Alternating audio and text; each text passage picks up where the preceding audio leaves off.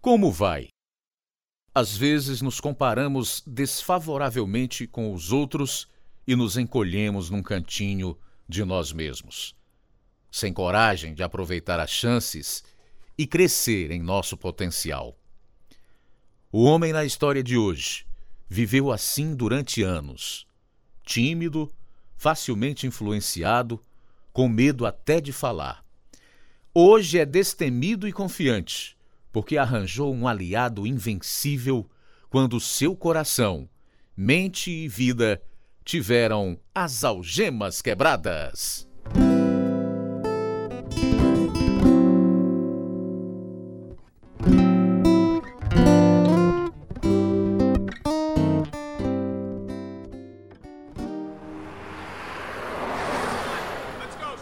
Vitor, vamos ao restaurante. Eu estou com fome. Mas eu, eu não tenho tostão furado. Quem disse que vamos pagar? Não olha pra mim desse jeito, cara. Tu é muito besta. Mas como? A gente pede e quando o cozinheiro sair, eu faço de conta que vou pagar. Você fica atrás de mim e deixa a porta aberta. Eu agarro o pacote e a gente sai correndo. Você acha que vai dar certo? Tenha certeza. Apresentamos Algemas Quebradas, dramatizando histórias verdadeiras, produzidas em Chicago pela Missão Pacific Garden. As portas nunca se fecharam na Missão Pacific Garden, desde que foram abertas em 1877. Graças a doações generosas de pessoas que sustentam este ministério, centenas de homens, mulheres e crianças têm um lugar seguro para dormir, comida saudável, banho, roupinha limpa e até cuidados médicos e odontológicos. Tudo de graça. A missão oferece aulas e aconselhamento bíblico e tem um programa bíblico para homens e mulheres que querem mudar de vida e uma porta aberta que dá acesso à única porta para uma vida nova. Como homem nesta história, aqueles que recebem o dom da vida mudam completamente e para sempre. E agora, transmitindo para o mundo, eis o programa número 2669, versão brasileira 35, na série Algemas Quebradas o programa que faz você olhar para si mesmo e pensar. O homem em nossa história cresceu em Milwaukee, sendo o filho mais novo de quatro irmãos e uma irmã. Os pais se divorciaram quando ele ainda era pequeno. A mãe ficou só para cuidar da família. Sem a liderança do pai, a vida parecia muito confusa para este menino, à medida que lutava para entender regras e prioridades. Esta é a história de como a vida dele obteve propósito e paz. É a história verdadeira de Victor Downs, agora mesmo em Algemas Quebradas. Meu pai era alcoólatra. Uma vez me deu uma nota de dois reais. Depois que fui à varanda, em direção à mercearia, ele me chamou, tomou o dinheiro e saiu. Mamãe nos levava à igreja, de vez em quando. Um dia, voltando para casa antes dela, com a roupa de domingo, enchemos caixinhas de terra e ficamos jogando uns nos outros. Mamãe não gostou nem um pouquinho. O que andaram aprontando? Nada, mãe. Ernesto, vem aqui dar uma olhada nos meninos, estragaram a roupa de a igreja. A gente não vai fazer de novo. Faça uma fila na porta da frente. O pai de vocês vai dar uma bela surra. Ernesto, venha cá. Sendo caçula, fui o último a levar a peia. E ainda posso ouvir a porta batendo enquanto cada um de nós saía, depois de ser castigado. Não sei o que aconteceu com meus pais. Só lembro que quando eu era ainda bem pequeno, eles se divorciaram. Depois disso, raramente via meu pai, mas meu padrinho vinha me visitar de vez em quando. Após o divórcio, mamãe ficou cuidando da gente, mesmo vivendo doente. Oh, não consigo. Vitor, venha abrir este vidro de creme de amendoim. Tá bom, mamãe. Minha artrite está horrível hoje. Vá se deitar, mamãe. Posso fazer o sanduíche para nós. Espero que você nunca tenha uma artrite tão horrível quanto esta. Quer que eu corra até a farmácia e compre remédio para a senhora? Tenho uns comprimidos, filho, mas não estão adiantando. Nada ajuda mais. Não me lembro de ser mau aluno, mas mesmo assim estava atrasado um ano. Era muito tímido e gaguejava. Era mais som de hesitação do que repetição. Podia ler bem, mas mesmo sabendo a resposta, minha timidez me fazia ficar calado na classe. No sétimo ano, um professor novato temporário me influenciou. Sente-se, Vitor. Sabe, Vitor, com um pouquinho de ajuda, acho que vai terminar seus problemas de matemática. Tudo bem, senhor. Nunca deixe alguém dizer que matemática não é importante, viu? Aprender a resolver estes problemas vai ajudá-lo pelo resto da vida. Vai conseguir um emprego melhor, vai conseguir comprar um carro e administrar melhor seu dinheiro. Vai saber quando alguém tentar enganá-lo. Tudo começa com seu entendimento de números, entende? Entendo, senhor. Acho que você é muito mais inteligente do que pensa. Aquele encorajamento me ajudou a ser o melhor aluno em matemática, mas eu era muito tímido e fácil de ser influenciado. No primeiro grau, meus amigos e eu íamos a uma grande piscina no fim da rua, onde podia nadar de um lado até o outro, contanto que não parasse no meio. Um dia, contudo, alguém esbarrou em mim. Comecei a afundar. Gritei por socorro, mas não apareceu ninguém. Comecei a ir para o fundo, certo de que estava morrendo afogado.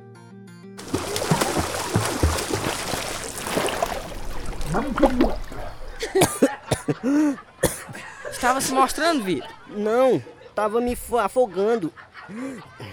Vamos lá. Estava sim. Vi minha vida passar diante dos meus olhos. Vi você sentado lá embaixo, mas à superfície. Não graças a vocês. Senti a parede e subi de volta. É melhor aprender a nadar, cara. Não está pronto para morrer ainda.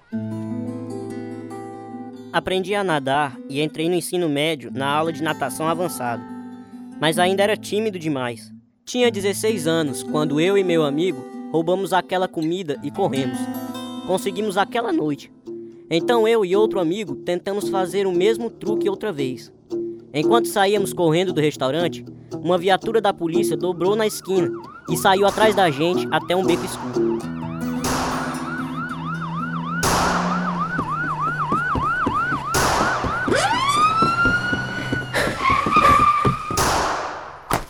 Ah!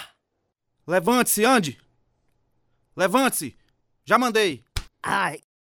Não posso, o senhor atirou nas minhas pernas. Já disse para se levantar. Você está preso. Meus joelhos, eu não consigo me levantar. É melhor aprender que o crime não compensa. Meu amigo escapou. Os policiais me arrastaram até a viatura. Não sabia com que tinham atirado, mas não conseguia mexer minhas pernas. Quando chegamos à delegacia, tive que me agarrar a um corrimão, enquanto me chutavam e empurravam. Acusaram-me de roubo, mas porque era de menor, devolveram-me à minha família. Mamãe mandou meu irmão me buscar. O que aconteceu contigo, meu irmão? Ele não pode andar. Ele vai ficar bem. Machucou-se quando caiu. Ele disse que o senhor atirou nele. Não atirei. Apenas se machucou quando caiu. Levem-o ao hospital. Lá eles dão um jeito. Vamos, Vitor. Eu não posso andar. Eu estou dizendo, eles atiraram em mim. E como é que não tem sangue? Não sei, mas não consigo andar. Vamos, carregue você. Vamos ver o que dizem quando chegarmos ao hospital. Cadê a mamãe? Vou telefonar para ela e ela encontra com a gente no hospital.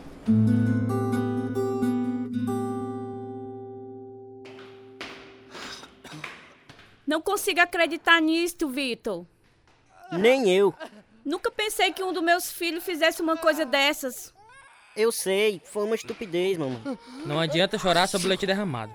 Vai ter que aguentar as consequências, Vitor. Não precisava ter atirado em mim e me aleijado. Eles disseram que você se machucou quando caiu. Mamãe, caí porque atiraram em mim com chumbo grosso, algo parecido. Mas não estou vendo sangue. Mas dá pra ver manchas roxas nas minhas pernas. Victor Downs? Oi, eu sou o Dr. Lumans. Escute. Não se preocupe. Vamos dar um jeito em você num piscar de olhos. Por que não consigo andar, Dr. Loomis? As duas rótulas estão partidas bem no meio. Sua reabilitação será longa, mas vai ficar novinho em folha depois de algum tempo.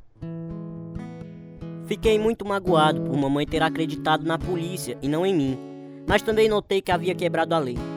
Após seis cirurgias, minha reabilitação em casa levou meses. Tinha que fazer compressa nos joelhos com água quente. Depois me sentava no chão, encostado na parede, e os dobrava o mais que pudesse. A dor era horrível. Ah, isso dói demais. Você vai sobreviver. Será que vou andar normalmente, mamãe? O médico disse que vai. Você lembra de quando era pequeno e tomou a cachaça de seu pai? Não muito. Pensei que você ia morrer. Não só por causa da cachaça, mas também por causa dos comprimidos que também tomou. Lembro-me vagamente de ter ido ao armário onde estavam os remédios e aberto alguns vidros. Os comprimidos eram efervescentes. Você efervesceu também. Passou uma semana desacordado. Lembro-me quando acordei no hospital. O bom senhor estava olhando para você, filho. Senão estaria morto a estas horas.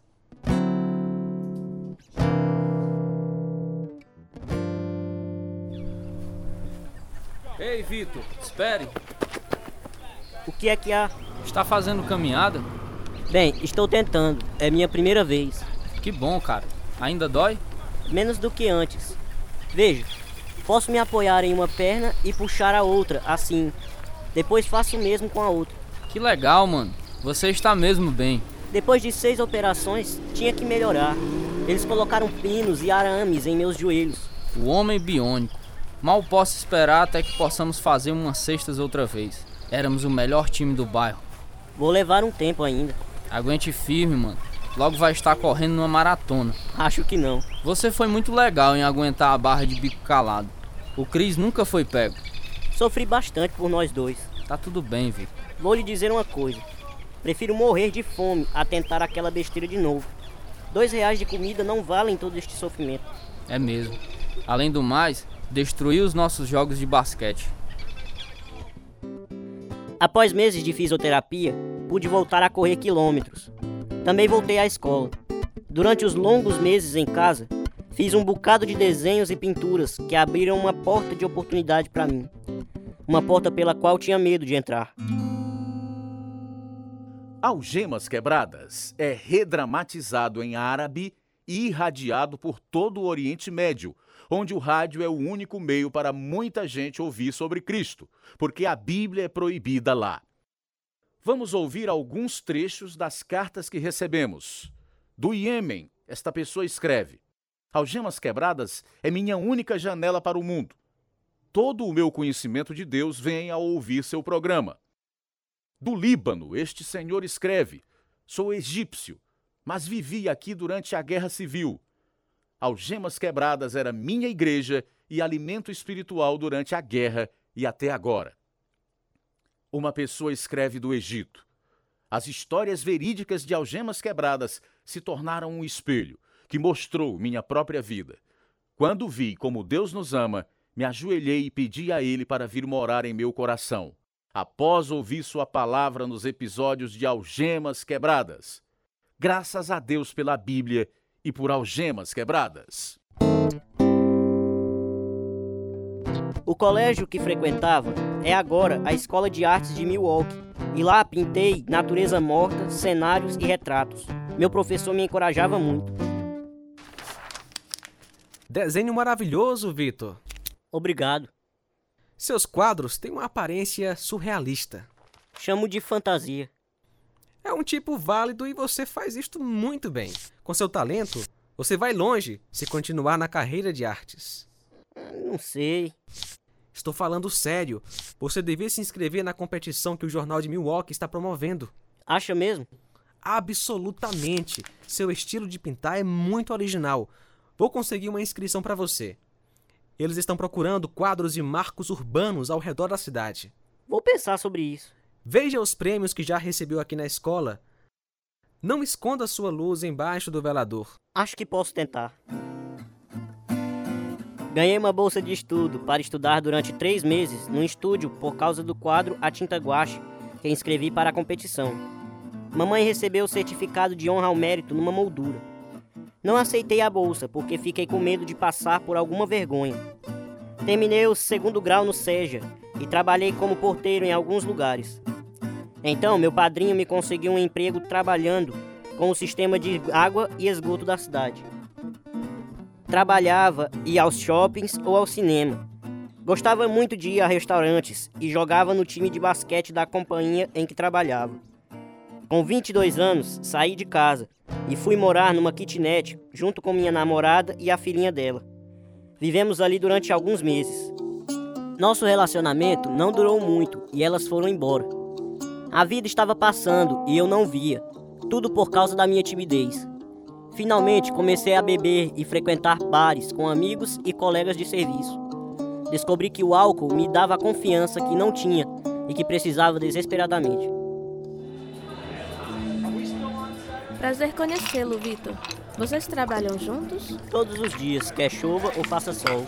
E como é que eu nunca te vi antes? Comecei a fazer parte desta turma recentemente. A gente tem que viver um pouco. Foi o que decidi, a vida é curta. Ouvi dizer que você era um craque no basquete. Tão ruim que quebrei um pino em meu joelho e tive que fazer cirurgia. Tenho que ir vê-lo em ação qualquer dia desses. Não estou mais no time. Que peninha. Gostaria de vê-lo todo suado. Embora estivesse namorando um amigo meu, Conceição e eu começamos a nos encontrar. Depois de três semanas, passamos a morar juntos. Meu amigo ficou chateado, mas não podia fazer nada. Soube logo que tinha tomado uma decisão ruim. Veio ao mundo como homem pra nos salvar. Gosto de ouvi-la cantar, Conceição. Cantava na igreja logo que cheguei aqui, mas parei. Só fui à igreja quando criança. Um dia eu volto, agora só quero me divertir. Estava pensando em lhe perguntar: está tomando anticoncepcional? Estou, mas não posso engravidar. Nem sei por que me preocupa em tomá-lo. Pensei que tinha dito isto. É que encontrei essa caixa de pílulas e não tem nenhuma faltando. Nunca mexa no que é meu. Estava em cima daquela caixa. Tô nem aí, não se meta. Ei, menina, calma. Não precisa se alterar. Venha, vamos sair e encontrar alguma diversão. Nós dois gostávamos de andar pelas ruas e bares, procurando diversão. Eu queria um relacionamento sério, mas Conceição não queria. Acabamos duas vezes, expulsei-a uma vez do apartamento, mas a gente acabou voltando. Ela possuía uma agenda secreta que todo mundo conhecia, menos eu. Estou grávida, Vitor. Mas você me disse que não podia engravidar. Acho que o médico estava errado. Que legal, Conceição. Vamos casar imediatamente. Não quero me casar com você. O quê? Por que não? Porque não quero.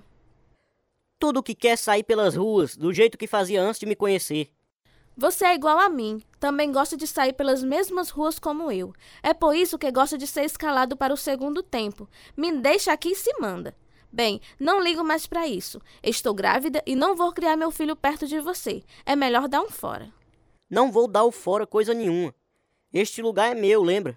Deu fora. Vou chamar a polícia e eles vão acreditar em mim. Cheio de amargura e vergonha pelo jeito como era tratado, mudei-me para outro apartamento. Bebia demais. Após uma noite de far, meu coração começou a bater descompassado. Fiquei internado no hospital. Estava com estresse. Todos os dias tinha que enfrentar a zombaria dos amigos e colegas de trabalho. Ela te pegou direitinho, hein, Vitor? O que quer dizer? Ela estava apenas atrás de uma pensão, cara. Assim que o bebê nascer, você vai ter que pagar a pensão. Não me importa, o filho é meu. Eu sei, mas era só isso que ela queria. Está apenas usando você. Queria me casar com ela, mas a Conceição nem me ouve. Claro que não. Ela não quer o marido se metendo na vida dela. Você foi um trouxa, Vitor. Nossa filhinha nasceu em setembro de 1987. Tinha 29 anos e fiquei ao lado da Conceição todo o tempo. Nós a chamamos de Melodia. Desde o início, fiquei pagando a pensão, apesar da zombaria dos meus amigos. Durante o próximo ano, meu relacionamento com a Conceição tornou-se cada vez mais difícil. Quer ver a melodia? Então venha me buscar aqui primeiro. Por que você complica tudo? Não estou complicando nada. É você o complicado. Devia me dar mais dinheiro para que eu pudesse ter um carro. Dou-lhe o que o juiz mandou, Conceição. Bem, não dá para viver. Não estou sustentando você, estou sustentando nossa filha. Não acho que esteja gastando dinheiro com ela. Não fique me acusando, senão não deixo mais ver a menina. Não vamos brigar, Conceição. Diga-me onde é para pegá-la e desta vez esteja lá.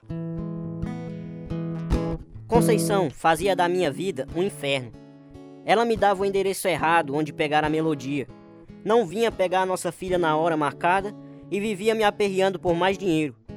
Eu tinha dois advogados e um horário para visitas, mas Conceição nunca obedecia. Sentia-me tão usado e traído. Uma noite, sentado em meu apartamento, sentindo pena de mim mesmo, Lembrei-me de meu amigo Fernandes. Ele havia se tornado crente. Telefonei para ele. Oi, Vitor. Que legal que me ligou. Precisamos sair e ver se acertamos algumas cestas, como nos velhos tempos. É. O que será que aconteceu com os velhos tempos? Tão bons. Bem, todos os meus dias são bons, desde que Jesus tomou o controle da minha vida. Como é que vai, homem? Não estou muito bem. Trabalho e pago contas. Passei um tempo no hospital um dia desses, com um batimento cardíaco irregular. Puxa, sinto muito saber disso.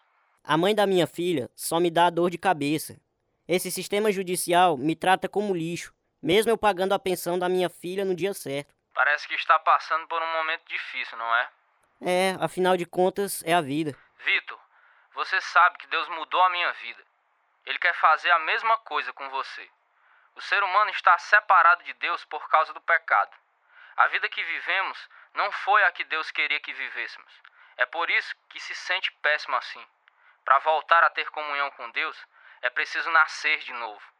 E isto só pode acontecer se colocar sua fé na cruz. Ele pagou o preço por nossos pecados. Seu sangue paga todos eles. Entende o que estou dizendo? Entendo. A Bíblia diz: Deus tornou o pecado por nós aquele que não tinha pecado, para que nele nos tornássemos justiça de Deus. Jesus viveu de modo perfeito, sem pecar. Morreu na cruz em nosso lugar, foi sepultado, mas ressuscitou. Sabe por quê? Não. Não havia outro jeito, Victor. Deus é santo e justo. Ele diz que o salário do pecado é a morte. Por isso, Jesus, o sacrifício perfeito, pagou este preço. A Bíblia diz em Romanos 5,8: Mas Deus mostra seu amor por nós. Cristo morreu em nosso favor quando ainda éramos pecadores. Cristo é o caminho para o céu. Ele pode e lhe dará uma vida nova aqui e agora. Quer ser salvo dos seus pecados e receber uma vida nova, um começo novo e paz interior? Quero sim, Fernandes, quero sim. Então ore comigo. Chorei ao orar com meu amigo. Um grande fardo foi tirado dos meus ombros. Era o dia 15 de fevereiro de 1988. Comecei a frequentar a mesma igreja do Fernandes depois dessa noite. Estava tão animado que compartilhava minha fé com amigos e família. Criei você na igreja, Vitor. Você não era tão mal. Só naquele tempo, na adolescência, quando se meteu naquela enrascada. E a igreja não salva ninguém, mamãe. Deus diz que todos nós somos pecadores. Pecadores de nascimento, pois o pecado de Adão passou para nós. Mas Jesus morreu para que pudéssemos nascer de novo. Ele nos torna aceitáveis diante de Deus. Bem, sei que não tenho sido fiel como devia. Queria ter ficado sabendo da diferença que a salvação pode fazer na vida. Sinto paz dentro de mim. O estresse e a pressão sumiram. Que bom, filho. Espero que a senhora vá comigo à igreja qualquer dia desses. Conceição disse que ia. Quero que Melodia cresça conhecendo e amando a Jesus também. A maioria dos meus velhos amigos me abandonou quando compartilhei minha fé, mas fiz outros novos na igreja. Finalmente minha vida tinha esperança e significado pela primeira vez. Três anos se passaram. Um dia recebi um telefonema dizendo que a Conceição estava em coma no hospital. Telefonei para o Fernandes, meu amigo cristão, e contei-lhe a situação dela. Como a Conceição está, Vitor? Não muito bem. O que aconteceu?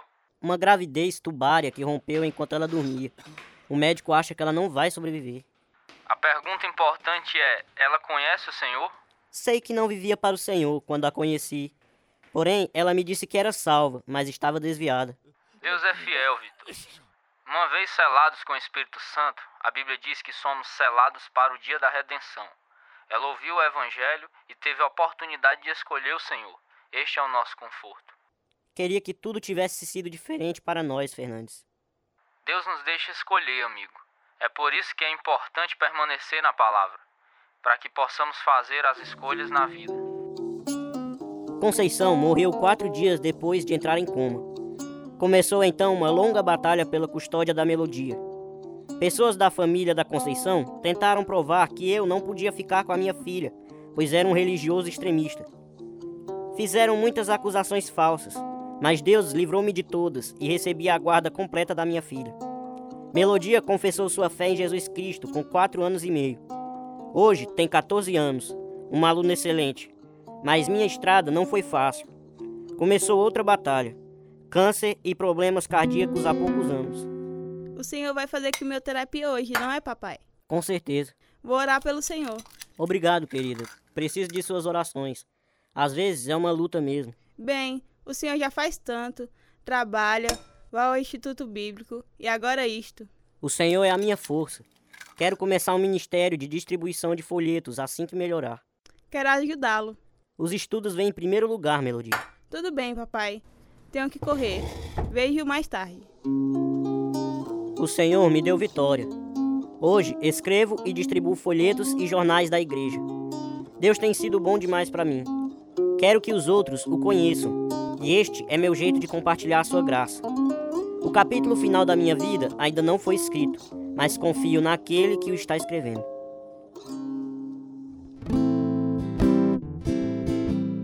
Tendo os olhos fitos em Jesus, autor e consumador da nossa fé, ele, pela alegria que lhe fora proposta, suportou a cruz, desprezando a vergonha, e assentou-se à direita do trono de Deus. Amigo, se você ainda não convidou Jesus Cristo para morar em seu coração, sendo o Senhor de sua vida, por que não fazê-lo agora mesmo? Ore conosco. Senhor, sou um pecador. Peço-te que me salves agora. Creio que Jesus morreu por meus pecados. Creio que ele ressuscitou dentre os mortos e que será meu Senhor e Salvador, ajudando-me a viver para ti. Obrigado por teu perdão. Obrigado pelo presente da vida eterna. Em nome de Jesus é que oro. Amém. A fé o salvou. Fale agora de Jesus aos outros. Leia a Bíblia, escreva-nos e mandaremos material para você que o ajudará em seu andar pela fé. Nosso endereço é Algemas Quebradas, Caixa Postal 01, Nova Russas, Ceará, Brasil. CEP 62200-000. Nosso número de telefone é 0 operadora 88 3672 1050 e o e-mail é algemasquebradas@hotmail.com.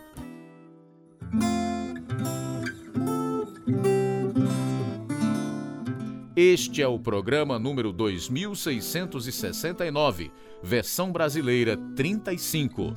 Fizeram parte desta história verdadeira de Victor Downs os seguintes atores: Marcelo Sabino, Rayane Alcântara, Jair Linhares, Fernando Pinto, Israel Paiva, Edilson Filho, João Lucas, Carlos Henrique Abreu, Letícia Alves, Wagner Regis, Davi Paiva, Eunice Santiago, Larissa Vitória, Lucas Araújo. Tradução: Edissa Soares. Direção: João Carvalho e Lina Gossen. Direção: Lina Gossen. Produção: João Lucas Barroso. Música: Ismael Duarte e Heriberto Silva. E eu sou Luiz Augusto. Algemas Quebradas foi gravado nos estúdios da Rádio Ceará, Nova Russa, Ceará, Brasil. Algemas Quebradas está sendo produzido por Missão Pacific Garden para mostrar, através de histórias verdadeiras, que se a sua vida está vazia, pode ser cheia até derramar. O endereço é Missão Pacific Garden, 1458 Sul Canal Street, Chicago, Illinois, 60607, Estados Unidos. O nosso endereço no Brasil é Algemas Quebradas, Caixa Postal 01, CEP 62200-000, Nova Russas, Ceará.